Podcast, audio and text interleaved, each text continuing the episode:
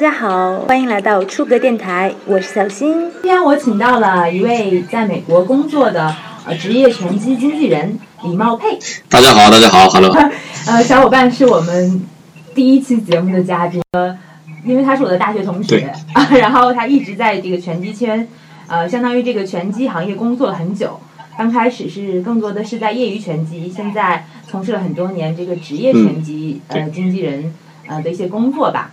然后在二零一一年左右的时候，就在呃当时的拳击国家队当翻译是吗？那会儿是二零一一年，我们刚毕业嘛，呃，拳击的拳击部相当于是在那儿当翻译。嗯，对。我们还在实习期。嗯嗯嗯。啊，我的工作主要就是翻译，然后做一些出来访的证件之类的工作，就是签证啊这些之类的工作，就这么开始起来的。我采访的。第一个我觉得是比较大型的世界级比赛，就是当时的女子拳击世锦赛。对，那是在业余拳击体系的女子的比较，应该是世界上最高水平的比赛了。秦皇岛。足球学校，对，对，因为我当时还记得，我为什么记得特别特别清楚？除了它是一个，我觉得我刚刚工作开始一个比较大的世界大赛之外，还是那个时候是女子拳击要第一次进入奥运会，当时那个世锦赛是相当于一个奥运选拔赛，对对，对吧？奥运会资格赛嘛，你赢了那个比赛，你就自动获得了去奥运会的资格。也创造了历史啊！因为那是第一次女子拳击进入奥运会，有史以来第一次，大家都非常。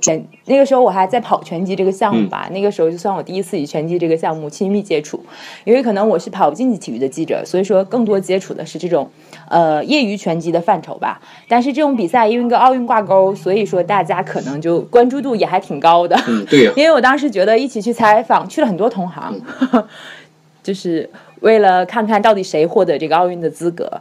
然后我记得当时我还做了一篇关于就是这个各国选手的这个有有趣的故事的这个文章，我记得特别清楚。那个印度的妈妈选手，嗯，有有两个三个孩子，他好像是对两个双胞胎的孩子吧。然后然后他好像是五届的世锦赛冠军。有的时候这种其实我觉得故事比比赛本身更吸引人，因为他是一个来自这样的家庭，有是这样一个妈妈。嗯，所以他可能关注他故事的人比关注他比赛的人还。我还记得特别清楚，是有一个日本选手，然后他是一个日本的电视明星，然后他拍过一个这个电视剧，然后呢，结果呢就在他在里面演了一个拳击手，结果他就就突然间爱上了拳击这个运动，然后自己就平时。拍电视剧呀，做这种荧屏的工作呀，然后然后自己还打业余拳击，是挺漂亮然后他的到来，我也不知道，好像不是一个特别漂亮的明星，我觉得，但是是对，不是那种特别特别漂亮的，但是也不错，因为他是个演艺圈的明星，所以说当时我记得非常清楚，新日本记者特别多，只要他一来，就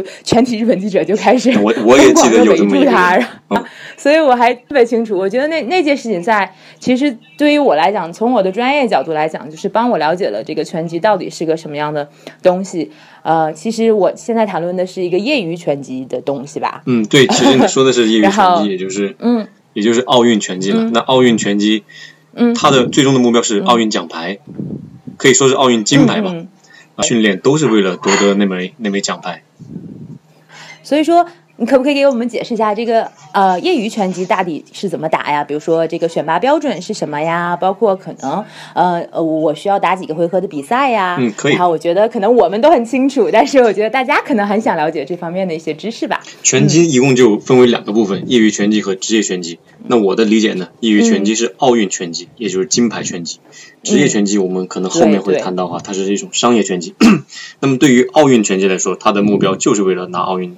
金牌或者奥运的奖牌，金牌。那所有的运动员呢，他们是经过，比如说在咱们国家经过呃地市啊、省啊、呃自治区一级一级的选拔，嗯，国家队，然后去打奥运会比赛。那其实咱们国家有一个天生的制度优势哈，你一旦成为了这个运动员之后呢，他就国家就等于是给你包吃包住，把你养着。你就是我们很熟悉举国体对吧？对，就是我们对，所以说我们相当运动员的工作就是我的工作就是运动员，我是一个专业运动员，体制内运动员，所以我是要领工资的。对，体制内。他这个英语虽然叫做 amateur boxing 啊，业余拳击，但是就咱们中国来说，其实这一帮拳手并不业余，他们反而是水平最高的，因为他们干的工作就一件，就训练。就琢磨。嗯，对，提到就是我做了很多有有趣的这个拳击手的的这小故事吧。就是我们发现，可能国外的拳击手都是白天我有自己的工作，就比如说像我们比较熟悉那个什么木村翔是吧？包括我刚才提到的这种印度的妈妈拳手，包括这个日本的这个明星，他们都是有自己的工作，正常的工作。我是一明星，我是一司机，我是送货的，然后什么的。然后我下了班之后，我还要自己去参加训练，然后进行这个。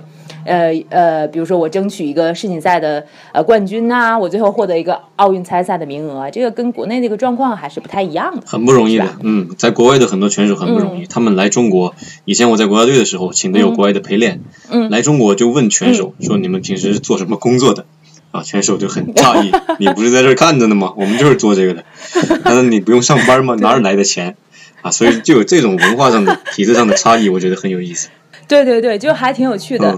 当然，可能是我们也很多人可能也关注过很多这样的报道。然后呢，但是其实我觉得，等到你真的接触这些人的时候，你就发现他们的感觉也是挺不一样的。是，就是你可能呃。去采访一些国外的选手，你就会觉得他们啊，他们的故事好很多啊，这种感觉可能。然后国内倾向于说，我我特别喜欢跟你聊这个训练的事儿、技术的事儿、参加比赛的事儿，但是可能生活上就我的这个工作和生活其实主要还集中在这个训练上。对，因为他被被限制了嘛。其实他的这个生活相对来说比较贫乏。嗯。你除了训练，一一天平均三练，早中晚。那你除了这三练，别的时间你一般就用来喝茶，用来睡觉。你生活相对于来说比较规范吧，比较平。就是业余拳击，我们也谈到了，说我们可能走的是，比如说全锦赛呀，然后然后获得这个呃，在参加全国大赛的这个名额，获得全参加全国大赛这个冠军之后，然后我们就获得了参加世锦赛的这个名额，对，这个冠军走的是这样一个升级的路线。那这个在我们比赛之中，比如说业余比赛、奥运的这个体制下，或世锦赛的体制下，它每个比赛都打多少个回合呢？大概这个情况是怎么样的呢？在业余比赛分男子和女子。男子是嗯。三个回合，然后每个回合三分钟，对，回合间休息一分钟，对。啊。那女子呢是三个回合，但是每个回合是两分钟，就少了一分钟嘛。但是这样说到职拳击啊，这两个拳击，你看职业拳击有十二个回合，业余只有三个，就觉得职业的体能比业余好很多。其实也不是这样，因为业余拳击它在三个回合之内是一种特别高强度的啊两人对攻的状态，不带停的。但职业拳击可以停，所以说业余拳击这个回合数就决定了这个比赛的强度是非常非常高的。嗯，其实其实可不可以这么理解？就是其实说业余拳击和职业拳击，其实我们看回合数很容易产生一些判断，那其实主要集中于大家运动员对不同回合数下面的这个体能的分布吧。对，就比如说这堂课我上三十分钟和这样这堂课我上一个半小时，肯定就是大家这个体能分布的感觉是不一样的。对，所以说到后来节奏也会不。惯性也会不一样。对，嗯，因为我感我感觉业余拳击更像就是短跑冲刺，职业拳击更像长跑马拉松。以前是不是还有过这样的规则？我从业余拳击转入职业拳击之后，我就不能再回来打业余拳击了？以前是有这样的规则的。嗯，因为以前业余拳击和职业拳击它俩的界限特别的清晰。嗯嗯。为什么说转职业呢？你从业余拳击结束了之后，你转入职业，这一旦跳过去就没有回头路了。嗯。但是现在这个政策又变了，可以跟你回头。啊，所以这个是现在是很模糊的一条一条界限在这。嗯，所以说其实如果说你参加奥运会之后，呃，你还想打打这个职业拳击，然后这个时候或者说你打了职业拳击之后还想回去参加奥运会，其实你还有一个这个回头路可以走，不像以前那么夸张了。啊。你可以回头，但是取决于第一，你的国家的单项拳击协会，就是拳击协会愿不愿意你回去。嗯。第二呢，也取决于你这个人本身愿不愿意回去。你大学都读完了，你还愿意回头去跟小学生一块打架吗？其实很多人是不愿意的。嗯。呃，但是也有也有这种例子，有几个人，他确实是回去了。美国也有一个。嗯。啊，泰国也有一个。嗯回去了。我我听说美国也有很多人，可能就是职业拳击手。也会去打奥运的比。呃，这次东京奥运会，美国就派了其中一个人，就是职业选手，打的还挺好的。嗯我亲眼见过他打比赛，控制节奏非常好。嗯。我觉得在这个级别，有可能他要拿奖牌的这一次。哦，他他叫什么？是哪个级别的？叫 Kishon Kishon Day。是很多运动员从职业的。选手跳可以跳过业余选手，有的运动员在呃业余拳击的这个范畴呢，完成了自己的目标，比如说像邹市明一样获得了这个奥运冠军，然后他选择我去职业拳坛这个征战吧。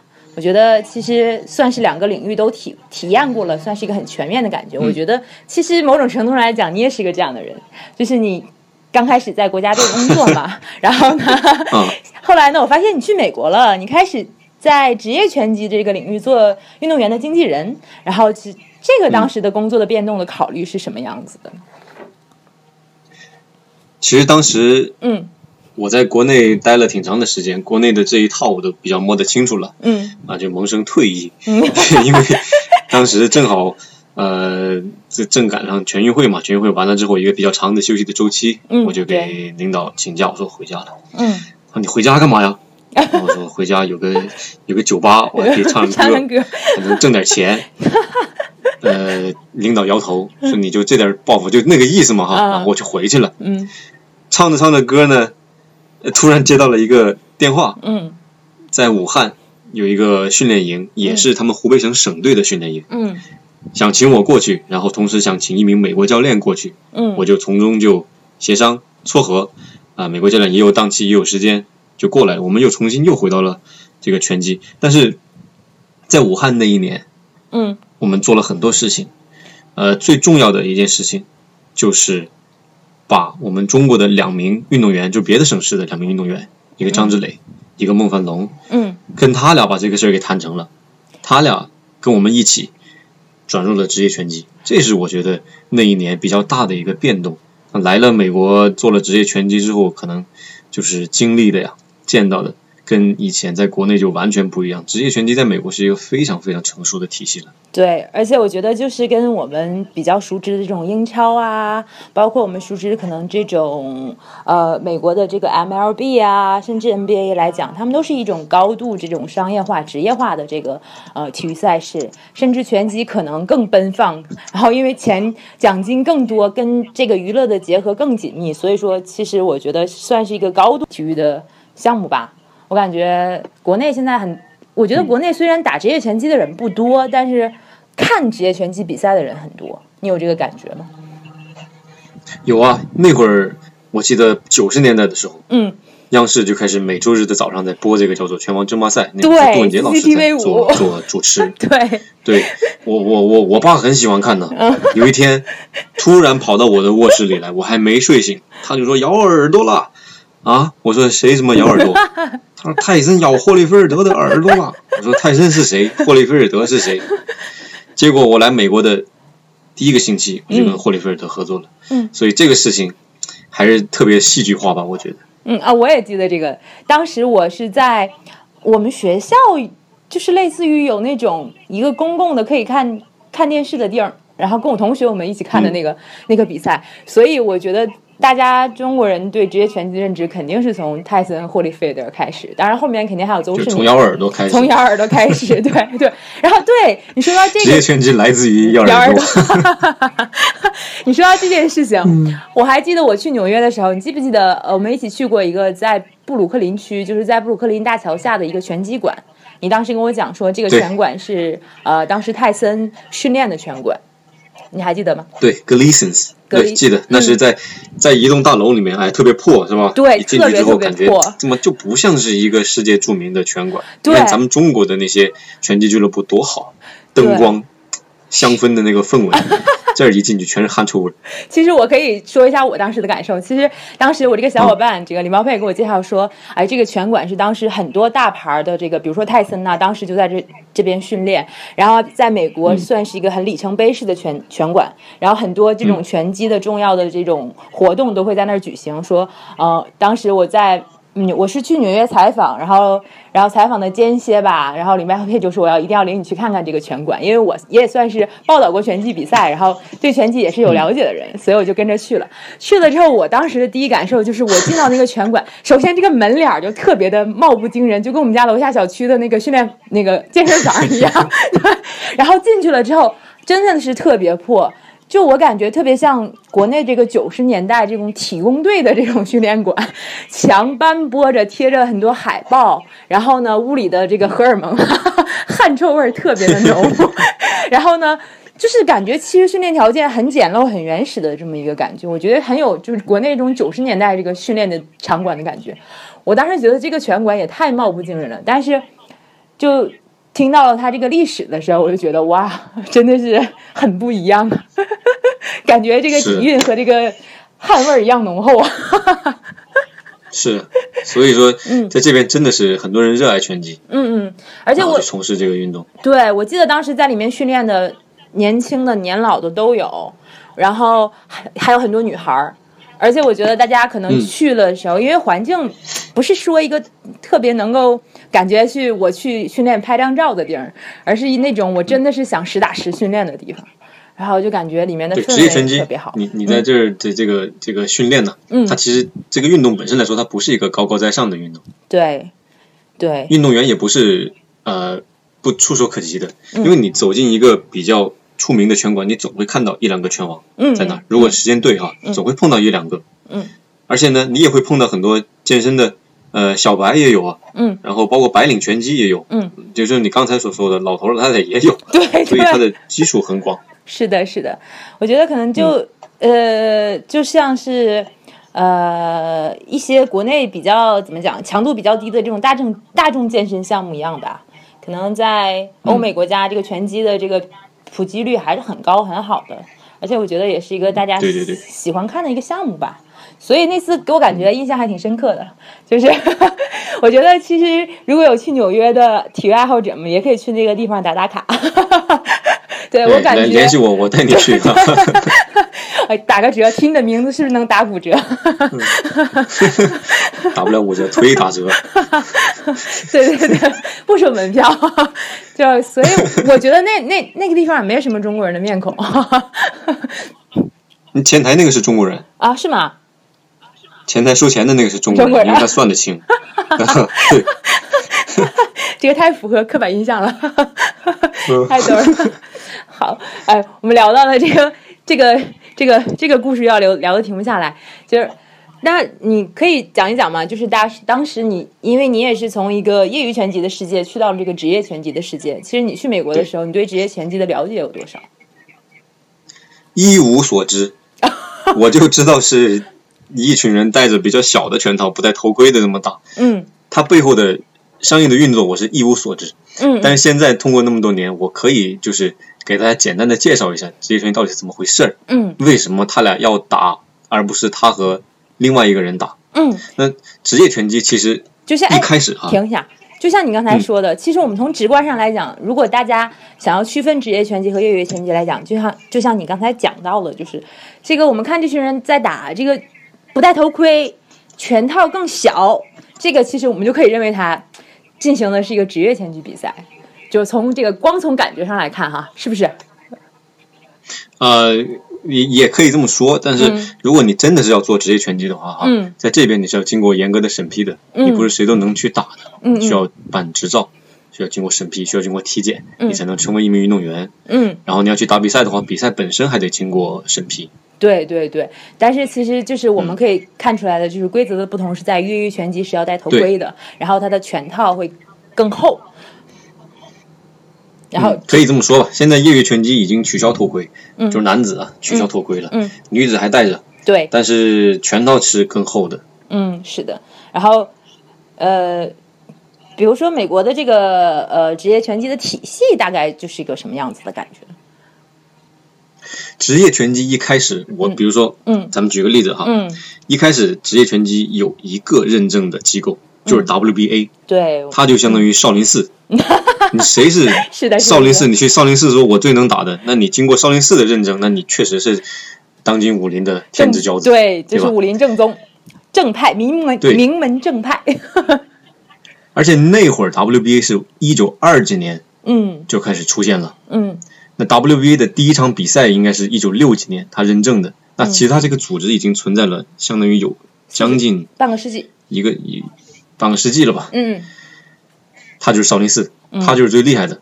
对。那后来呢？慢慢从 WBA 之后分出去了一些，呃，里边有一些人出去了，单单独成立了一个组织，比如说 WBC 啊，他就是华山；IBF 那就是衡山；嗯，WBO 就是嵩山。那这几个，那这几个少林寺，然后是嵩山、衡山，他们还是各自为政，各自有各自的拳王，各自有各自的体系。对。所以有的时候你说。我是世界拳王，那另外一个人说，哎不，我才是，这是为什么呢？因为我是少林寺觉得我是最能打的，嗯，那另外一个是华山觉得我是最能打的，他俩都是拳王，嗯，所以说有四个不同的认证的体系，这就是职业拳击的根基所在。嗯，然后我知道，就是像你所说的，可能不同的体系有不同的拳王，还有人就是一统天下，就是他可能拿到了，比如说四个组织或者是两个组织的拳王，那这种有这种情况发生，或者他叫什么呢？有啊，如果说是少林寺承认我最能打，嗯，我还不服，我说我把华山那哥们儿找来，咱俩再较量较量。对，哎，我赢了，我赢了之后，我说不行，我要把嵩山那哥们儿找来。有的人他把四个拳击组织全部统一了之后，这就叫统一拳王。那这统一拳王就厉害了。嗯现在有很多统一拳王，一般来说你统一了两个组织以上，就叫统一拳王。如果统一了四个，那是特别特别厉害的啊。比如说，呃，泰森就是统一拳王嘛。对对对，这然后现在呃，张志磊本来要打一场比赛，那个主赛就是统一拳王，所以关注度也挺高的。嗯，也就是说，其实如果能看到一场这种统一拳王，也就是说不同组织之间拳王与拳王的 PK，也是一个非常值的一个值回票价的一个表现了，是吧？值回票价，值回票价，可能要值两倍的票钱，因为他这个每个组织的拳王都是相当厉害的，对他，都是经过打这个组织的挑战者，一步一步打到拳王的位置。嗯。他在跟另外的一个组织拳王打，那是强强之争，相当好看。对，所以说这个我就是相当于掌门人互相 PK 啊，肯定是看起来呃，非常不一样，可以可以可以这么说，可以这么说。对吧？嗯，那我知道，其实职业拳击的这个运行模式就更商业化，所以说可能可以说是我不同的角色做不同的事，专业的人做专业的事。你刚刚给我们讲了说，这个职业拳击的根基是在于四大这个认证组织，对吧？有四大认证组织各自的拳王，然后那比如说在一个职业拳击的这个呃工作体系之中，比如说它这个系统之中，就不同的人呃的分工是什么，角色又是什么？这种感觉，嗯，行，那那刚才咱们说四大组织哈，嗯这四大组织不参与任何的商业化运作，嗯嗯，他们的功能就只有一个认证。嗯但是商说到商业化运作呢，它是由另外一帮人来做的，嗯这帮人叫做推广人，这帮人来把商业化的部分给推广起来嗯啊，就跟四大组织就没有关系了。嗯那推广人呢，他其实我们说到职业拳击的商业运作，它分为几类人，第一类推广人。嗯他的作用是签约拳手，把拳手带到少林寺、嵩山去打他们的头衔，嗯这是推广人要做的。嗯另外呢，推广人需要认需要就是花钱来办比赛了对，啊，这主是主要是推广人的职责。嗯那推广人的对立面就是拳手嗯啊，咱们抛开四大组织不谈，咱们单谈这个商业化的话，推广人对立面就是拳手。为什么这么说呢？推广人是付钱的人。嗯拳手是收钱打架的人，所以说推广人给拳手钱，然后拳手去拿着这个钱，我们叫做出场费，嗯去打一场比赛。嗯，那至于这个钱多还是钱少，谁来决定多少多少钱，那这个就要协商了，嗯对吧？那协商的时候呢，又出来一类，就是我们这一类人，就叫做经纪人。经纪人其实是全权代表拳手去跟推广人来协商。嗯比如说，推广人说：“哎，我这儿有场比赛，给你一万块钱，嗯你去打某某某。我作为经纪人，我说那不行，对吧？我这拳手那么好，你才给一万，是不是瞎了啊？那不行，我要两万。嗯就这么不断的把它去抬高价格。嗯然后呢，这几类人的呃钱都从哪儿来？我们可以再讲一讲。嗯推广人的钱主要来自三个方面，嗯，比赛的门票收入，啊、比赛的赞助商以及电视转播对啊，这些钱全部会拿到推广人的手里面去。嗯推广人呢，拿着这个钱就付给拳手了。那拳手的钱一般就来自于他的出场费，如果他本身还有一些商业代言或者赞助的话，也是他收入的一部分。嗯经纪人的钱来自于拳手总收入的百分之二十到三十，所以说这个三角形的关系里面，每个人的职责和这个收益的划分大概就是这个样子的。对，我觉得其实这个分呃这个分布还是非常清晰和明确的。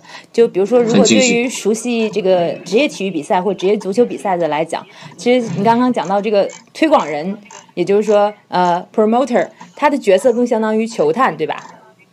他他除了球探的职责以外，因为他要去不断的发现新人，你要签他们嘛，签约他们，嗯嘛签约他们之后，把他再带到一个更大的平台上。嗯他除了球探之外，他还负责的就是选手的整个职业生涯的规划。嗯嗯。他应该去帮他们做。嗯。那大概都有谁来会当这个推广人呢？而且比如说我要当这个推广人，我自己手里要拥有什么样的资源？然后这个推广人是单人呢，还一般情况下他是一个团队？一般推广人我们说的是一个法人的形式，嗯，它是一个公司。公司。呃，以前美国有很多推广人了，每个州。都有起码是两到三个推广人，很多很多。嗯但是现在由于这一年的疫情，呃，推广人都死了一大半了，不是真死了哈，就是就是这个 进行不下去了。啊，倒了一大半了。现在美国就三个主要的推广人。嗯。就三个了。三个，嗯。那这三家分别是什么呢？啊，这三家，一家是 Top Rank 阿鲁姆，阿鲁姆，他们总部在这个呃拉斯维加斯，很多比赛都在那儿打。邹市明也是签约的，他们是一家很有实力的推广推广公司。啊，阿鲁姆这个人呢，也八十多岁的老头了，他说话也不在乎了。你看他经常出来在媒体上说一些骂人的话哈，脏话。以前他不这样的，是吧？啊，现在他老了嘛，不在乎了。对，但是他们公司仍然是最大的一家公司之一。呃，另外一家呢，就是 Matchroom，Matchroom 其实是英国的一家公司，在美国开的分部。嗯，他们是非常有实力的，他们签约了很多很多重量级。如果你想看重量级的比赛，他们有。然后第三家呢是 Al Heyman，这个人很神秘，呃，没有任何一个采访，没有任何一次公开出镜，没有。哎，为什么？就比如说很神秘的一个人，就像你刚才讲的阿鲁姆，他当时签约了邹市明，可能所有这个国内的观众会比较熟悉这个，他是在邹市明相当于在美国的一个推广人嘛。然后就刚刚你说这个神秘的这位这位先生，就推广人本身自己是不需要热度的嘛？就是如果他神秘的话，也是没有关系的嘛？Al Heyman 这个人特别的奇妙，他本身自带热度。为什么呢？就是很多人会去找他，因为他很神秘，所以说人会去找他。神秘了，越找他他就越躲，越躲人们就越去找他，然后他的拳手也会越受到关注。他会会越来越多的拳手，因为他是个黑人，所以签的拳手也是黑人居多吧。啊，但是他从来不露面，从来不采访，非常非常神秘，我至今没见过他。我觉得这是一个反向推广方式，其实跟那个阿鲁姆那种。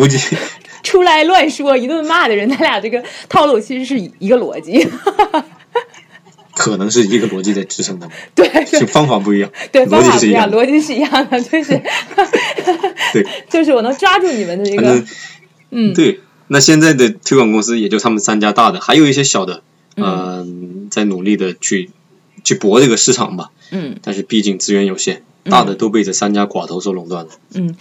对，就像你刚刚提到说，这个推广人可能他的收入来源，其实我们觉得你刚才讲到有门票、有版权、呃有赞助商，其实我觉得这个模式其实对于熟悉，比如说熟悉欧洲足球联赛的人来讲就是很清楚的。一个的单独说哈，就比如说门票，嗯，这件事情，那一场这个拳击比赛吧，就顶级的一种，类似于比如说啊泰森、霍利菲尔德，或者说帕奎奥这种，就他的这个门票收入大概能有多少呢？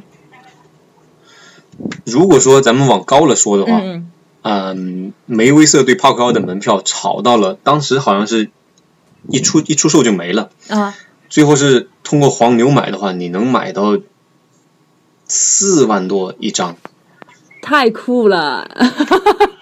就你想想看，如果说一个场馆能容纳几几万人，嗯，然后前面这些票能是几万美元，嗯，后面慢慢递减，嗯，所以说一场比赛下来也是很多的，所以门票取决于拳手是谁了，有没有票房肯定的，嗯，然后就是版权和赞助，对，然后咱们说到版权，其实很多人现在很困困困扰的一个问题，嗯，呃，比如说现在有两个拳手啊，一个属于 WBA 这个组织的，一个属于。IBF 这个组织，他俩都是冠军。嗯。但是很多人想看他俩谁更厉害。嗯。但他俩偏偏就不打。对，那就不打。这种怎么办？所以说，这个就是属于拳击的一个弊端，因为他俩其实是属于不同的推广人的。嗯。不同的推广人呢，每个推广人跟各自的这个啊，我们叫做电台或者在美国叫做 TV network，嗯有签约。嗯。我的比赛只能在你这个电视台放。嗯。那你的比赛只能在别的另外一个电视台放。如果要把两人撮合在一起，两家电视台在后面要较劲，这个就很不容易去去促成这样一个事情。所以我们能够看到的 UFC，它为什么呃现在很火啊？嗯。因为最好的就一定能挑战最好的，他们没有呃电视版权的争执。他们没有，他们只有一个电视版权在播他们的比赛，只有一个电视放。我懂了，其实相当于这个各个不同的拳击组织之间更喜欢出售这种这种不可分割的这种专属版权，也就是说我只卖给你一家，我不卖给别家。人推广人一般都是跟一个呃电电台，我们怎么说呢？电台还是叫什么？电视台，电视台，电视台，电视台哈。跟推广人都是一个推广人，一般都是跟一个。电视台或者是 A P P 来合作的，嗯嗯，所以当涉及到你跟别的推广人要联合搞一场比赛的时候，这中间涉及的利益就很多了，就方方面面了，有包括电视台，还包括电视台的投资人、后面的赞助商、广告商，很难。所以说现在拳击这个为什么我们拳击在在他们说的在在丢失观众，就是因为观众很难去呃。判断到底谁才是最能打的，因为你关注拳击，毕竟你想知道谁是最能打的。我觉得是因为这个电视和合同的原因，因为电视合同原因导致了大家很难看到这种巅峰对决。就比如说，对对对，拳王 PK 拳王。但是像你刚刚提到的这个 UFC，其实我也觉得你可以顺便解释一下，这个 UFC 到底它是一个综合格斗的比赛嘛？那它可能跟职业拳击有什么不同？因为现在国人们对 UFC 还是很了解的，因为张伟丽的缘故吧。嗯。嗯，对我也我也看过这场 UFC，但是这毕竟不不属于我的专业吧，嗯，很难就说得清楚。嗯，但 UFC 其实还是比赛回合要少很多，就是三回合和五回合。好像是好像是五回合，但是它每回合时间挺长。是的，就是五呃，它的他的普通比赛是三回合，然后他的冠军赛是五回合，然后每回合应该是五分钟，哦，大概是这个样子的这种。但是现在曾经我们跟一个练练 UFC 的嗯人一起打过。嗯，他是跟我们打拳击了，但是他同时也是练 MMA 的。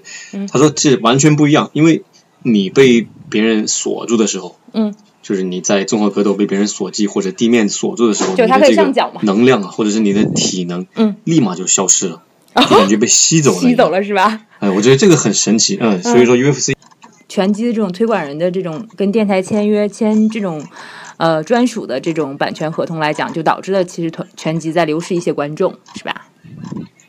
嗯，对，流失了很多观众了。嗯嗯。但是现在有个好事情，就是英国这家推广人就是 Matchroom，也是美国这个三巨头之一吧。嗯。他们现在正在做这个事情，因为他们他们有钱，嗯，可以给其他电视台钱，说咱们我给你点赔偿也好，我给你点补补贴也好，你把你的拳手借给我，然后在我的这个平台来打，而且同时呢，你也可以在你的平台播。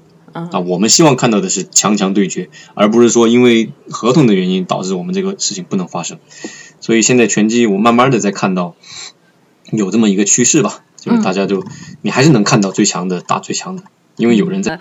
这个反这个界限在也在开始变得松动吧，所以我觉得可能职业赛事还是有这种，就只要你有需求，我就会想尽办法满足你的这个需求，这就是职业比赛，对吧？因为可能我要赚钱，所以呢。这个全迷们有这个需求，那我就是不是啊？我修改一下相应的规则，然后满足一下大家这个需求。我觉得这种还是挺好的。对呀，而且其实有的时候规则就是在那儿，你都不用去改它。嗯，你就说我给你签个合同，咱们把这个事儿怎么样弄一下？哎，很很多时候这个就就促成了。嗯，而且咱们说到，因为很多时候都是用钱能够把这个事儿做成的，那。我我想就是插一句哈，嗯，呃，作为一个拳手本身来说，因为我们之前谈的就是组织和推广人比较多了，那作为一个拳手本身来说，拳手也是要挣钱的，嗯，那拳手挣钱的唯一的途径就是拿到拳王，嗯，网红咱们咱们不谈，因为这个 可，他们赚的是流 流量钱，流量钱，流量钱，呃，就是拿到拳王，嗯，那这里面就是。我知道你肯定也想问邹市明的问题。对。呃，邹市明在极短的时间内拿到了某个组织的拳王。对。我记得是 WBO 吧，应该是。对 WBO。是的。WBO 拿到这个组织的拳王。嗯。极短的时间，一般来说没有那么短的。嗯。就是你从转入职业拳击开始，你先打四回合的比赛，作为。小学毕业，嗯，六回合的比赛，初中毕业，嗯，一直打到八回合、十回合、十二回合，可能大学才毕业，嗯，就可以挑战拳王。但是邹市明在极短的时间内，迅速的升到了十二回合。那这个东西是为什么他可以做，为什么别人不可以做？我觉得下面我们可以来谈谈这个。可以啊，没问题。但是我想，其实我我我我还是想插一句哈，让大家知道是职业拳击是，如果你要挑战拳王的话，是一定要打十二回合的这个比赛的。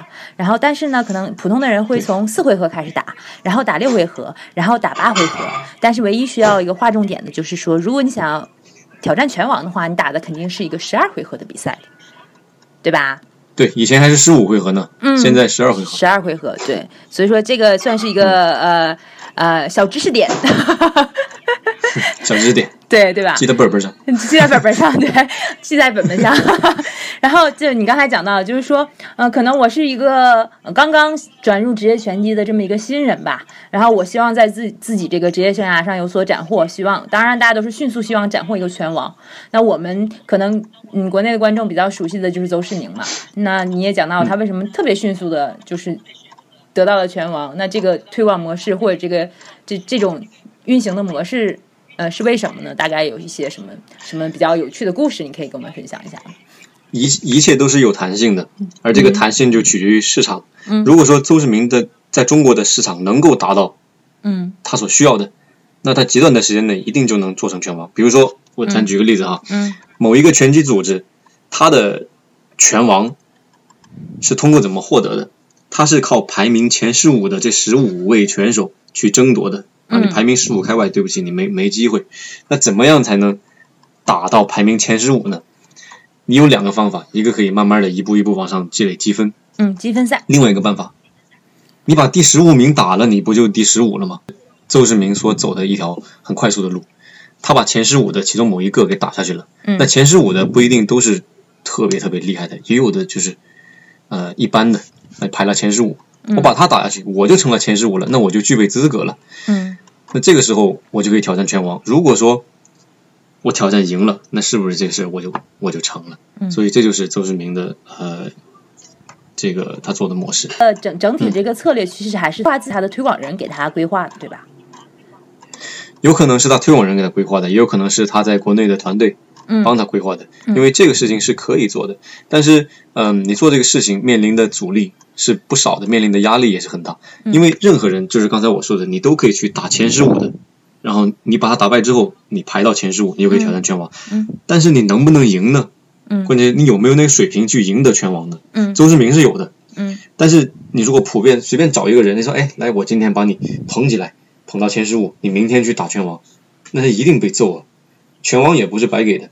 所以说，邹市明的成功，一方面取决于这个制度的本身哈和市场他的决定，另外一方面他自己是有实力去赢这个拳王的，而且他赢下来了，所以他这个路走得很顺的。嗯，也就是说，其实他获取拳王的这个参赛思路是这样子的。那我觉得，其实你谈到这里，就是说，这个比赛，比如说我是一个推广人，我我我我有个拳手，我想要推广他，那谁来决定我要推广他？我是不是要给他找个对手让他打？那谁能决定他我跟谁打？这时间是不是还有？对，其中就涉及到一个角色叫做配对师，也叫配拳师，嗯，英文名字叫做 matchmaker，嗯，啊，他是受雇于推广人的，对，他是推广人，比如说我想团队的一部分，对吧？对对，嗯，对，如果推广人说我想培养张三儿，嗯，然后你这个 配拳师你给我好好配啊，他的每一个对手 你给我好好配，嗯，这个配拳师就拿到这个任务之后，他就开始琢磨我怎么样才能把张三儿这个人打造的像个拳王一样，嗯，刀枪不入，嗯。哎，他就去全世界各地去找对手，嗯，找那种如果最好的配拳师能够找到的对手，就是战绩不错，嗯，实力一般，嗯，能够被特别精彩的 KO，嗯，这个就是配拳师的成功。嗯，也就是说，他去他一般会去呃找一个对手，帮助比如说我这个呃推广人的球员去寻找一个对手，对吧？对他会去寻找对手，但是如果你真到了就是要挑战世界头衔呢，那个时候就没得找，那你就是定定死了。就在没定死之前啊，这些前几场或者是前十几场职业比赛，你需要积累你的人气和战绩的时候，嗯，matchmaker 这个非常重要的。嗯嗯，那那听起来这个 matchmaker，如果我是个新人，我刚刚入行，我刚入职业拳击这行，然后我刚刚签了推广人，那我这个 matchmaker 就非常重要了。那他给我挑谁，相当于他能决定我跟谁打呀。对吧？比如说我跟谁打获得的积分多，我跟谁打这个场面会更好看，跟谁跟谁打能够发挥出我这个潜力，会让更多的人注意到我。那我觉得这个对手选择太重要了呀。对，matchmaker 对于这个推广人来说很重要，但是拳手，你知道，像美国的这边拳手都是我，我就是大哥，我怕谁？你随便给我找谁，我都弄他，都是这样的。但是对于推广人来说，matchmaker 这个角色至关重要。啊，也就是说，其实新入行的人，这个 matchmaker 对我来讲，可能对我职业生涯的影响还是很大的，对吧？就是他到底给我挑了一个什么什么人做的对手？一般来说，你看，呃，所有的刚转入职业的选手，他们的战绩前几场，呃，matchmaker 给他们挑的对手，要不然都是水货 啊，就是我们说的筛子，呃，你就上去随便打打，你就能把他 KO 的。嗯，这个其实是。一个行业的潜规则了，大家都都知道的。你前几场比赛肯定是打比较弱的对手，对，然后再慢慢的强。呃，在这个过程当中，那推广这个这个叫什么配拳师，肯定就占据很重要的位置。对，那我感觉我要是个新人的话，我特别想给他塞钱。那你得给他塞。就是哎呀，照着点我哈，对，照着点我，对吧？但是，但是对于就像你说的，对于这种拳王级别的水平非常高的这个拳手来讲，就他的作用其实可能就非常小了。是可能这件事情，对那种比赛就已经确定了嘛？对，就像比如说我是我，如果我是梅约瑟，我是帕奎奥，那这个这个就要以我为主了，对吧？这个时候，比如说梅约瑟跟帕奎奥打那场比赛哈，嗯，那当天晚上不是只有他俩一场比赛的，嗯。可能有八到十场另外的比赛，那这个时候配拳师又去了，就是他决定对手是谁。这八到十场剩下的八到十场这个比赛，还是需要配拳师来来来配拳，因为大家看的并不是那一场嘛。啊，对，其实我觉得这个你也还可以，我们也可以稍微聊一下，就是说，呃，我们聊一场职业拳击比赛，然后大家以为的可能这职业拳击比赛就只有一场，其实并不是这样。一般来说，嗯，一场职业拳击比赛，我们讲的一场其实是一一晚上的这个 show，嗯，呃，它一般是通过少的可能有个五场，嗯，多的可能有个十一场，嗯，比赛来构成。嗯，那前面的比赛越靠前的比赛就相当于越是新人，嗯嗯，来作为垫场，垫场赛。越靠后的比赛呢？对，就是属于主赛或联合主赛，或者到副主赛，或者是到最后的主赛。那它其实按照这个，嗯，先后水平的高低。新人还是旧人，他是这样来拍的。也就是说，其实，在我们看这个重头戏，也就比如说以梅约瑟和帕奎奥的比赛来讲，我们津津乐道的可能是帕奎奥和梅约瑟的这个主赛。但其实，在这个重头戏的主赛之前，还有很多，比如说电场赛啊，比如说复赛啊，就起到一个热场的作用吧。就比如说我们对，而且有的时候你会，呃，你会发现一些比较奇怪的现象。嗯。主赛反而不好，你的心理压力大啊，因为他们展现不出自己最好的状态。有的时候你去看电场才，会发现不一样的惊喜。真的，你看一场比赛，往往是真正的拳迷的话，你是从第一场就开始坐在那儿看。嗯，第一场不一样。第一场大概几点钟？比如说正常来讲，可能一般正常六点到七点就开打了，就开打了。然后主赛可能放在六点到七点，比一个比较黄金的时段。主赛一般到十一点了。如果说主赛在拉斯维加斯的话，那得到了。他们那边的十一点，也就是我们美东时间的，可能到了一两点。一两点啊，那有三个小时。嗯，那我觉得其实看一场拳击比赛，这个战线还是很长的。如果说你是一个真正的拳迷，我想要从头看到尾的话，这个战线还是挺长的。嗯，对你得带着红牛去，因为有的比赛是很沉闷。没有恰饭的红牛，红牛没有赞助。欢迎下班。对对对对对对对，还是很敏感的。没什么没什么，你看我这电台虽然刚刚做，但意识已经有了，是不是？就像你说的，这比赛可能更关键，大家可能不太容易发挥这个实力。就包括其实我们我们熟悉这个邹市明，他也打过电场赛的哈。也打过呀，每每个人都打过电场赛。嗯。嗯，都从从电场赛一步一步的走向后面。后面的一个比赛，其实电场赛其实还也还是变成旧人，对，变成拳王，对。对，所以说其实呃，转播的时候可能他转播的可能只是一场主赛，可能我们从电视台看到的节目，可能有些比赛它只转播主赛，并不转播电场赛。但我们知道这个一场职业拳击比赛，这个这个赛程还是很长的，分为就像你讲的四到十一场比赛。还是一个很呃，我觉得还是一个系统性的体验吧，就不单单只是看一场吧。对现在的比赛，呃，一般它是这样，电场赛的话，在 YouTube 上面你能免费看到。嗯嗯。但是，一旦进入最后啊三场吧，嗯，YouTube 就停了，你就得去他自己的那个电台、呃电视台或者是 APP 去购买。付费观看。那这种购买一般分为呃两种形式，嗯，就是年度的会员和单场购买。嗯啊，年度的会员呢，一般就是十几块钱。嗯，一个月，嗯，或者一百块钱一年，嗯嗯，那单场购买呢，就是平均收费是五十美元到八十多美元不等，嗯，那这个钱都是到了推广人的手里，嗯，也就是说他的版权收入嘛，对吧？嗯，版权收入，对，对，然后比如说，呃，我们刚才讲到了，他可能还有一些赞助的收入，那可能这个赞助商，比如说我们平时看到这个拳击手可以收赞助的地方，大概有哪些？就比如说，呃，我这个球衣的呃全服的这个位置的商标啊，或者还有哪些东西都是都是可以用来赞助的。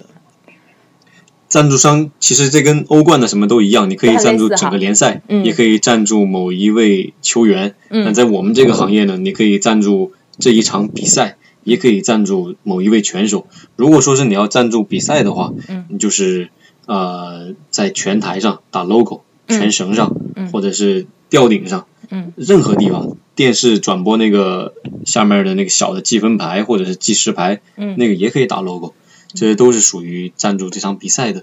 那如果你赞助拳手的话，他的短裤、呃战袍，甚至鞋，都都能够打上你的 logo，就是这些。嗯，就我我对你现在也有应该也有两名球员，一个是张志磊，一个是孟凡龙。说现在我们我们有几个赞助商。但是如果说呃国内的企业愿意赞助的话，希望你们联系我。抓住一切机会恰饭。拳击的这个各个角色吧，其实我们刚才已经聊聊完了这个推广人，已经聊完了配拳师，然后我感觉其实配拳师这个工作还是很有意思的哈。就是啊，对，配拳师很有意思，但是配拳师其实是这个行业里面最辛苦的一群人，就是他们。嗯，没有他们，真的是这行业进行不下去的。那大概配拳师可能做的事情都有什么，或者是一般是什么人在做这个配拳师？他的背景是？配拳，他就是他要了解所有的对手，所有的拳手。嗯。他的这个联系的范围非常非常广。嗯。像美国的一个配拳师，你必须具备联系欧洲。南美洲、北美洲，甚至有时候非洲的选手，你必须知道他是谁，他的电话号码是多少，他经纪人是是谁，你都得知道。这个是配拳师的一个硬性条件。除此之外，任何人过来，你得帮他办签证吧，你得帮他去做体检吧。有的人需要两项体检，有的人需要五项体检，每一项你都要安排。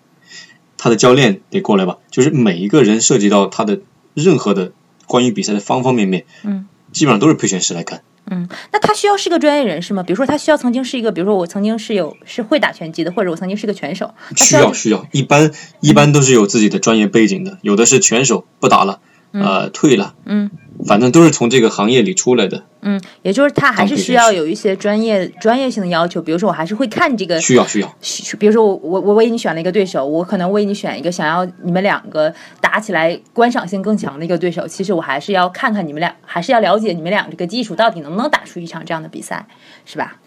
对，肯定的。对，现在我们国内也有配拳师啊。嗯，那比如呢？你就是呃，国内的配拳师很专业，比如说张志国，嗯，呃，他叫阿库，嗯，就是一个非常专业的配拳师。嗯，我跟他也交流过几次，他来纽约过，嗯，跟他吃过饭，就是在国内我们做的好的配拳师之一，阿库绝对是首当其冲的。嗯，那比如说配拳师会有一些什么呃执照吗？他会像比如说球员经纪人啊，或者像是一个球探之类的，就是我有一个具体的呃执照吗？我如果想成为一个配拳师，要怎么做？大概这种感觉。在美国必须要有执照。嗯。一般来说，你花个三十块钱就能够申请到这个执照。执照，你申请执照还是比较简单的。对对对，关键是你能不能把这个事儿给做成。你也提到了，然后可能这个三角有推广人，有配权师，相当于推广人、配权师都是这个推广公司这一边的，对吧？相当于对，他们是在做一些这方面的工作。哎，对，提到了推广人，我还有一个问题，就是比如说邹市明哈，因为我看他在比赛的时候，国内的他是拥有一家国内的推广公司，然后像你刚才提到说，呃，我们也都清楚的，就是他在美国还有。他的推广人，然后这种情况就是一个、嗯、一个拳手是可以有多名推广。他在国内有自己的推广公司，嗯，然后推广的业务范围是他国内的这些比赛，嗯，他在美国有自己的呃有自己的签约的推广公司，就是阿鲁姆和他的 Top Rank 这家公司。嗯、他其实在美国有很多这种所谓的联合推广，嗯、我可以给你举个例子啊，嗯，比如七月二十四号就一个月之后，嗯，有一场泰森弗里对阵威尔德的。重量级，呃，拳王争霸赛，他们争夺 WBC 的头衔。泰森弗里其实就是联合推广。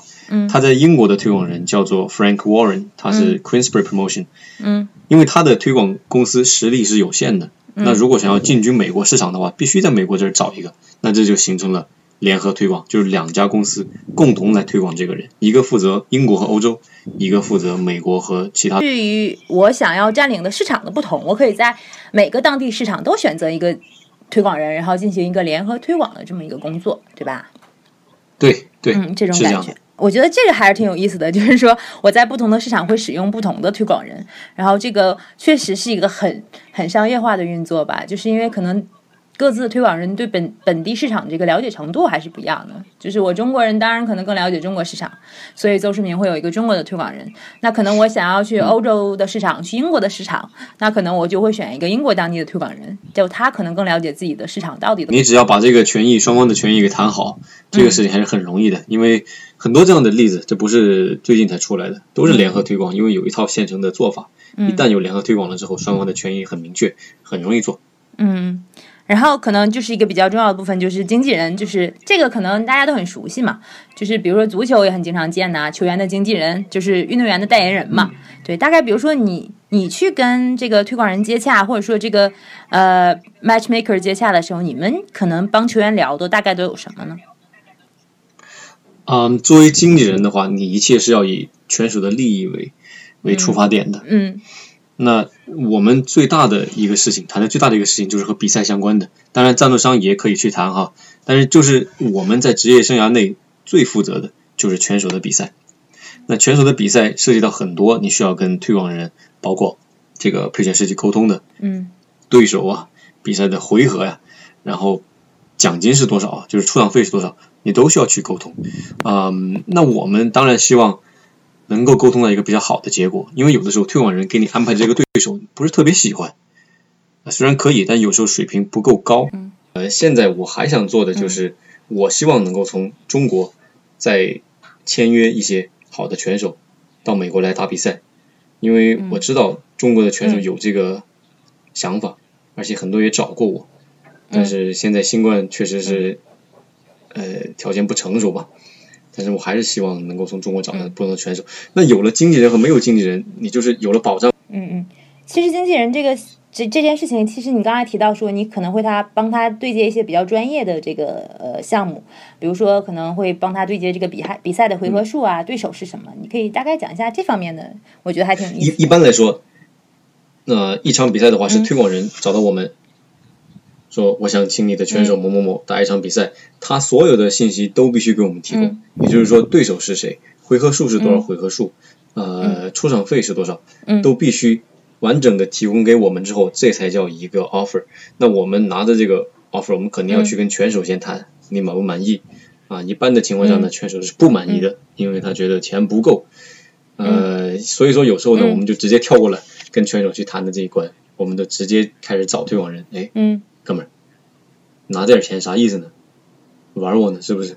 就委婉的把这个话，委委婉的把这个话给他说出来，然后通过谈判的方式，说出来，嗯呃，最大限度的保证队友的出场费。那有的时候，保证一下呃有的时候他会给你安排，比如说让给你安排打八回合的比赛。你说我的拳手已经达到了十回合、甚至十二回合的水平，我不想打八回合了。同时，这个对手，嗯、输了那么多场，我也不喜欢他，咱们换换个对手。那这个时候你就需要去跟推广嗯人来进行谈判，这里面很多呃专业的技巧。哎，那比如说你有拒绝的权利吗？比如说这个 promoter 就是这个推广人给了你个 offer，、就是我想要你跟这个人打，但是我就是不喜欢这个，就你的队员就是不喜欢跟这个人打，我有拒绝的权利吗？或者说，假如我拒绝了，他会不会以后就不找你有拒绝，就是你有协商的权利，但是你没有拒绝比赛的权利，嗯，因为？合同里面就是这么规定的。你在没有特殊情况下不能拒绝这场比赛，那咱们说的特殊情况也包含了很多不可抗力的因素，对天灾人祸呀、伤病什么的。如果没有出现这些情况，你是不能拒绝嗯打这场比赛的。但是比赛的对手、回合数、出场费在合同里面规定的很明确，必须要双方同意之后才能执行。嗯那这儿的双方也就是推广人一方嗯和拳手一方，所以说我们在谈判的时候，只要不提很过分的要求，推广人一般都会考虑的。计可能是这样子的，就比如说在挑选对手的时候，这个配权人会出出手了，他帮帮着挑选了一个对手，然后他汇汇报给了推广人，然后推广人就把这这个 offer 具体的打几回合，跟谁打，情况是怎么样的，做成了一个 offer，然后提供给你们，你呃经纪人、经纪人和运动员看到了这个 offer 之后，就决定我我要怎么谈，比如说谈价格，比如说呃。具具体怎么打，或者说提一些要求，大概是这个流程。大概是这个流程，所以这就涉及到还有一个就是拳击运动很特殊啊，它不像 NBA 或者联赛一样有一个赛季，这天你就打他。拳击是很偶然的，推广人有 offer 了，他给你；推广人没有 offer，那你就只能先待着，对吧？先训练着。我备战，从运动员本身来讲啊，像你谈到我备战一场这个职业拳击比赛，大概需要的这个周期是多少？呃，两个月吧。一般是八到九个星期就想要备战一场比赛，大概进行的这个准备有多少些什么一般来说的话，作为职业拳手，你得从呃赛前的大概两三个月开始就注意自己的饮食。那比如说现在我们跟跟张经理就是专门有营养师给他做了一套非常健康的，就一天吃五顿饭午餐，然后每一顿饭都涉及到克，就是你要吃。呃，十一克就不能十二克都不行，就是有个克秤给你称，就是你从饮食上必须先调整，然后呢，从你的作息上，嗯，就是一整套训练计划制定下来。那你在比赛的时候，这八九个星期之后，你就会达到一个非常巅峰的水平。可能我知道运动员是不是还要请一些，比如说像你说的营养师啊，比如说这种陪练呐，就他可能是不是还要在财务上做一些什么？嗯，有啊，呃，运动员的这个成绩越好。那他要准备的比赛肯定就对手越强，那他这时候需要准备的就越多。那我们之前是没有这些营养师的，现在请了营养师。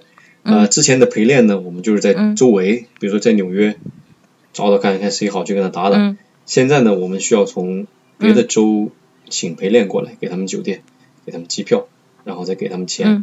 嗯，所以这一套下来，一场比赛下来准备的，可能你得花个两万美元左右吧。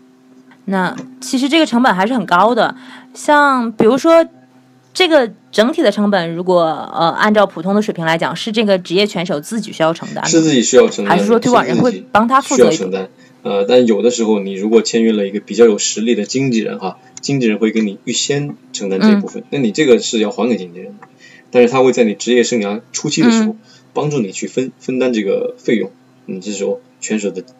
啊，所以说外国很多选手可能他刚开始打职业比赛的时候他是没有收入的，可能我需要做一些其他的工作来贴补一下我，比如说我训练请教练啊，请陪练的这种收入的，会有有啊。其实我可以给你讲个小小的内部消息哈，张志磊，嗯，你看奥运会银牌，然后重量级转成职业，他第一场比赛才拿五千块钱，嗯，五千美元，你分给那个叫叫什么教练，然后分给经纪人哈，嗯，你再。缴纳美国的这个所得税，你自己剩下的就没实力的选手在中途都放弃了，进行不下去了。这项运动就是你能看到帕奎奥拿一亿，梅威瑟拿个几亿的收入，但是你没有看到的是这些中途放弃的运动员，他们很多是天才，真的能够。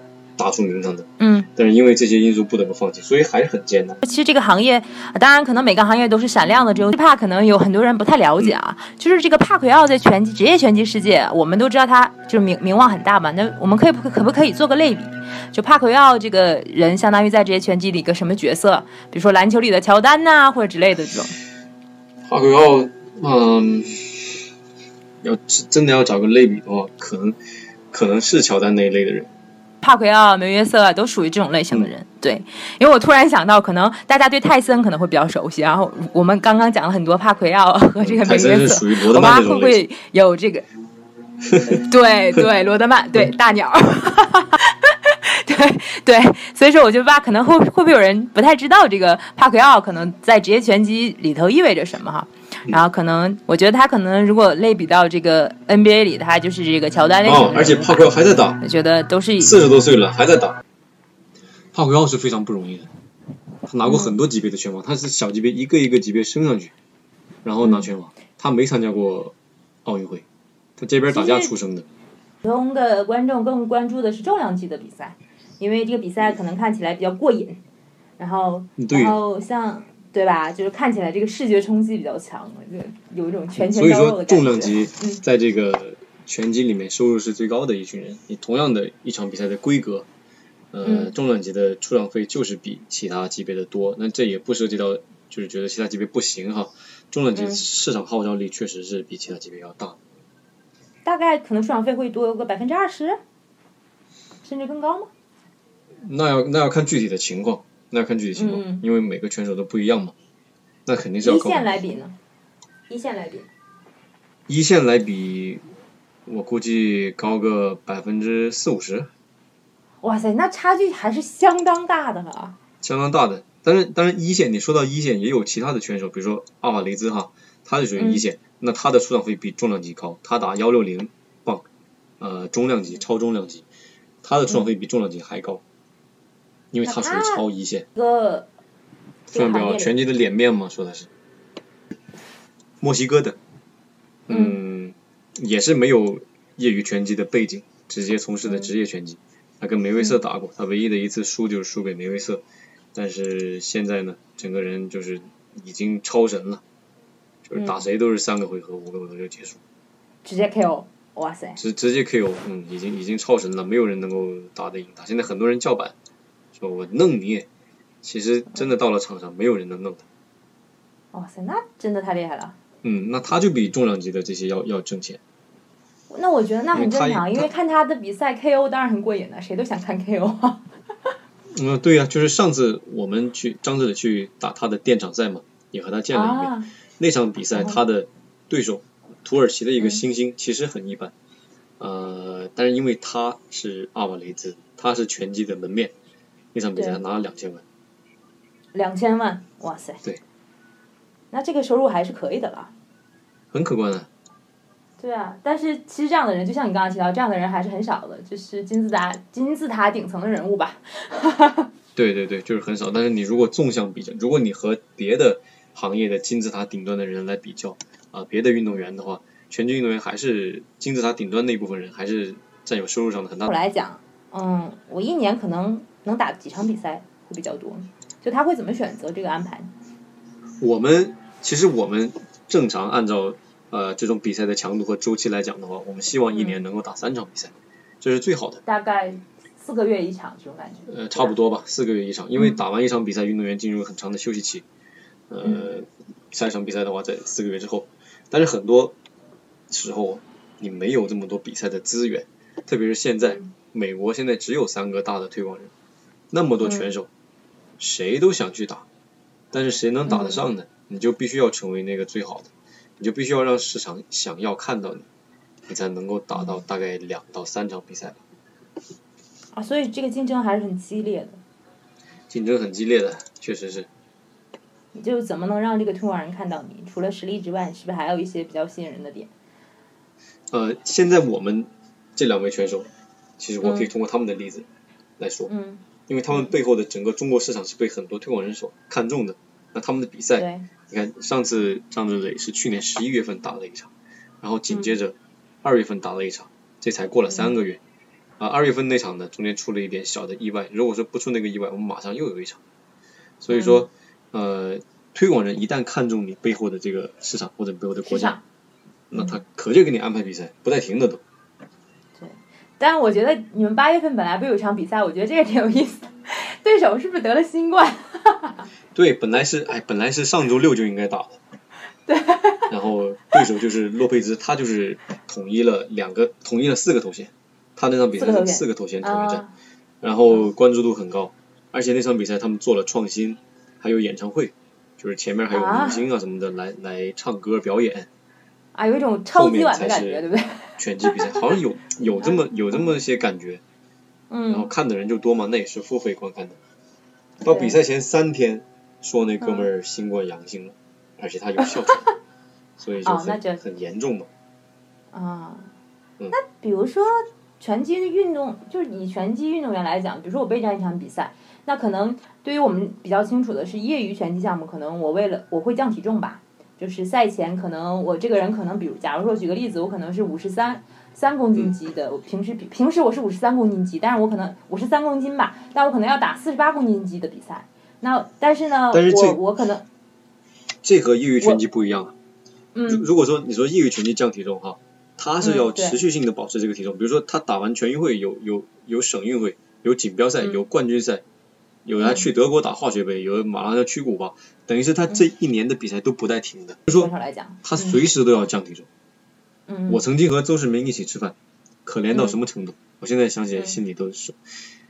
一颗花菜，我们坐在那儿，嗯。周世明来了，嗯。端着那个饭饭盆啊，就是那个 里边一看到，我说你吃这个，他说是啊，马上要比赛了，控体重嘛，就 我有这样就这样控的，嗯，我有过类似经验，就是我曾经去嗯跟过一次反兴奋剂中心的飞行尿检，然后那个运动员在控体重，好几天没有喝过水了，没有尿，尿不出来。然后那个那个检查员，兴奋检查员就一定要等他尿嘛。然后呢，我们从早上就开始等，九点钟就去去查他的飞行尿检，一直等，等到晚上。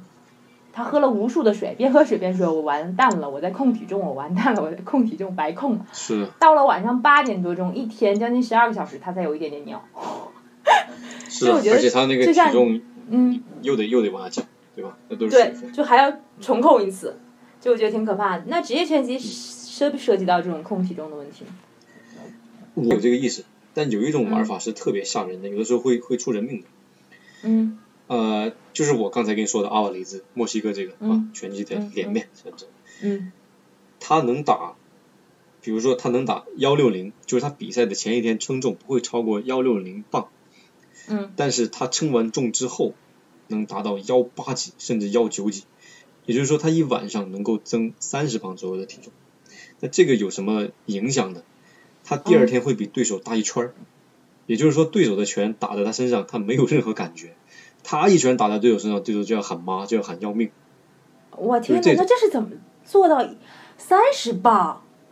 天哪！他是通过赛前不断的控水，嗯，我觉得那种方法是极其不健康的。但是拳击包括摔跤哈，很多人在做这个，嗯对，因为他比赛前一天称重嘛，他就要控水，控干了水分，等于是你的你的肾脏是处于一个临近衰竭的状态，然后嗯再通过补水，再通过补充这个碳水化合物啊、蛋白质也好，那天晚上你能吃那么多，就是这种玩法是相当危险的，很多人在借鉴它。嗯但是相当危险。它虽然在临场有一定的体重和力量的优势，但是作为牺牲了是自己的健康。所以说现在职业拳击这个体系里面有一个规定，就是说你第二天的称重不得超过多少多少，就是因为怕这些运动员通过这种方法来来做这个。对，我觉得这这是挑战极限的，挑战自己身体的极限的。就包括你刚刚你也提到了，会有一个安全的这个规则吧，就是说我这个体重。呃，也不能超过第二天称完体重，第二天赛前不能超过之前赛前称体重的多少多少。我觉得是也是有安全线在的吧。对，这种是我们是很喜欢这种的，嗯，因为中国的运动员不会第二天就他一直很自律，他不会第二天增那么多。那有的时候呢，你的对手突然比你增那么多，你其实心里面是是有一定的呃忌惮吧？你觉得一天增那么多，是吧？这三十磅也太可怕了！我天呐！对呀，阿瓦就是阿瓦跟库托打的时候，阿瓦跟库托打的时候一一百四十七磅，那会儿在拉斯维加斯打，我跟周志明都在。嗯。当天称体，头一天称体重一百四十七磅，第二天嗯阿瓦一百七十六磅，我天呐，二十九磅增加了。跟库托站在一起就看大人打小孩一样。我这太简直是极限，朋友们发没发现？拳击运动也是极限运动之一了，职业拳击运动。当然这，这其中肯定是有个常识吧，但是我觉得可能很多人都知道，就是在一些呃呃有体重限制的比赛之中，运动员可能都会在赛前采取一个降体重的、控制体重的这么一个情况。对对对，因为他们在赛前可能会在同一时间进行称体重，在赛前你达到这种比赛对于体重的要求之后，嗯、在你称重之后到比赛开始之前这段时间内，你就可以不控制你的体重了。嗯、当然可能很多的，比如说，就像我刚才提到的，很多人他自己体重可能是五十几公斤级，但他想去参加一个四十八、四十四十八公斤级的比赛，但他可能在赛前就一定要把自己的控体重控制在四十八公斤级，所以说，对，所以这个过程是很痛苦的，真的。对，呃，经常拳击运动员在我们现在都不这么干了，以前经常这么干，嗯，知道他在控体重，故意拿一块肉，真的是做好的牛肉拿在他面前，哎，这个挺香啊，他是揍你的心都有那时候。就这个还是挺有意思，但是我看嗯我没有想到职业拳击的这方面也这么残酷。我一直以为也就只有业余拳击嘛，可能我一定要满足这个硬性的，这个细致到可能三 K 这三 KG 的这个这个这个体重差，容易出现一些意外啊。那这个运动员的这个保险呢、比如说也是一个必须要有的这个东西，比如说他能提供的保障大概有些什么？一场呃一般运动员打比赛的时候，嗯呃，推广人会跟他购买保险，而且这是强制的，必须有这个保险。嗯那这个保险就保的是在比赛的过程当中出现了问题，那这个他是给保的。但是就是咱们刚才所说的，因为降体重，赛前降体重所带来的问题，这个就属于例外了，因为那是你自己的选择，对吧？那不属于啊这个不管的比赛本身所造成的伤病，啊这个你得你得去跟推广人说，因为这个界限还是啊有点模糊的，属于一个灰色的地带。但是在比赛中出现的很多的伤病啊，呃，嗯推广人是要管的，还是很好。对，而且我觉得对于这种比较风险高的项目来讲，拳击可以算是职业拳击算是一个风险比较高的项目吧。嗯，还好吧，我觉得都是小伤小病，没有嗯出现特别大的意外，像像心脏骤停啊这些东西，在职业拳击哎还是挺少的。像欧洲杯是吧？啊，对对对，那就很危险了。嗯嗯，但是我觉得国外的这种安全保险的保障体系都是比较完善的，包括我可能在因为欧洲杯那个事件吧之后，国内有很多呃媒体也做过一些相关的调查，可能在国内有很多体育场馆的这个安全的，比如说 AED 的这种呃，对除颤的这种设施啊，其实也不是建立的比较呃完备吧，我觉得可能还需要更提高一下体育运动中需要加强，因为这边以前不管是我们打过的小型比赛也好，那大型比赛肯定就不用说了，小的比赛它都是有一进去就能看到两辆救护车停在那，然后所有的设备都有，就是你必须要有这些东西，你才能够办一场集体，就是办一场运动。对我觉得这点，就国外的这种各个的职业比赛的这种系统吧，都是我觉得他们因为长期履行这一一套这种呃相关的这种政策吧，已经形成了一个习惯了，所以我觉得每个东西都很全面，都不会出现一个呃任何的差池吧，这一点感觉还是很好的。呃，看的人多，但其实了解其中运作的这种很细致的情况，其实也不是特别多，但是可能是因为此前因为邹市明的这种比赛这种而且国内的拳击市场是一直在的，就像咱们聊的，从九十年代开始，央视就一直在播这个节目，可能算是央视的，因为正大综艺都没播了，拳击还在播，可能是属于 是的是的它的很受欢迎的一个节目，对吧？我觉得我是以我个人的感受来讲，我觉得我身边喜欢拳击啊，甚至可能喜欢综合格斗的人还不少，而且并不仅限于男性吧。我觉得甚至女性，我感觉更痴狂那种感觉，就是对，女性打拳现在是很时尚的，它不仅是一个就是斗智斗勇的这么一个东西，对女性来说，它是一种新的时尚啊、而且而且我觉得女性打拳算是是特别酷。对，很有一种生活方式的感觉吧。对，我还记得那个拳手呢，就以前在世锦赛呃秦皇岛世锦赛的时候，有一个爱尔兰的女选手，然后她还是个当时国家队的足球足球运动员是吧？然后呢，她然后也打拳击是吧？对吧？什么泰勒是不是？我我我不知道啊，泰勒，泰勒，对对对，你说泰勒吧现在，嗯，泰勒现在仍然在打，对，而且他依然在打是吗？他是世界拳王，对，对，我记得很清楚，我突然间就女子拳击没有人能跟泰勒抗衡。就是业余世界是吗？现在也是，直接他也签约了这个 Matchroom，呃，是吧我估计马上会有比赛吧，没有人能跟他抗衡。哎就职业拳击女子比赛多吗？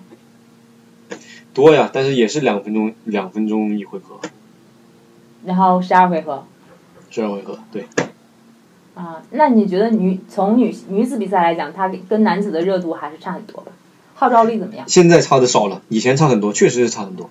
呃，嗯但是现在因为人们其实也比较注重这个女性在运动员当中的权益嘛，而且嗯你如果是光看拳击比赛的话，可能是比较没有男性那么激烈哈。但是你嗯如果去深入的了解这个女性运动员，对或，者是你被她的某一方面所吸引，那这个很容易把这个市场培养起来。是的，是的，我我我甚至觉得其实。呃，当然，如果是从从体育比赛来讲，如果我们只看比赛的精彩程度来讲，可能是呃男性比赛肯定是观赏性更强的。但是确实，女性比赛对于推广一个运动，甚至我觉得呃。也是有其很广泛的受众的吧，因为随着欧洲杯也举行了，然后奥运会可能也要来了，然后现在体育的世界又恢复了，有一些恢复如常如常的表现吧，挺振令人挺振奋的。那接下来张之磊和孟凡龙是不是也会有一些比赛呢？很快，呃，张子磊的比赛虽然被取消了，但是估计很快会宣布新的日期，我们预计在八月份。孟凡龙呢，呃，已经定下来了，七月十七号在佛罗里达会有一场他的比赛。也希望大家多多关注吧。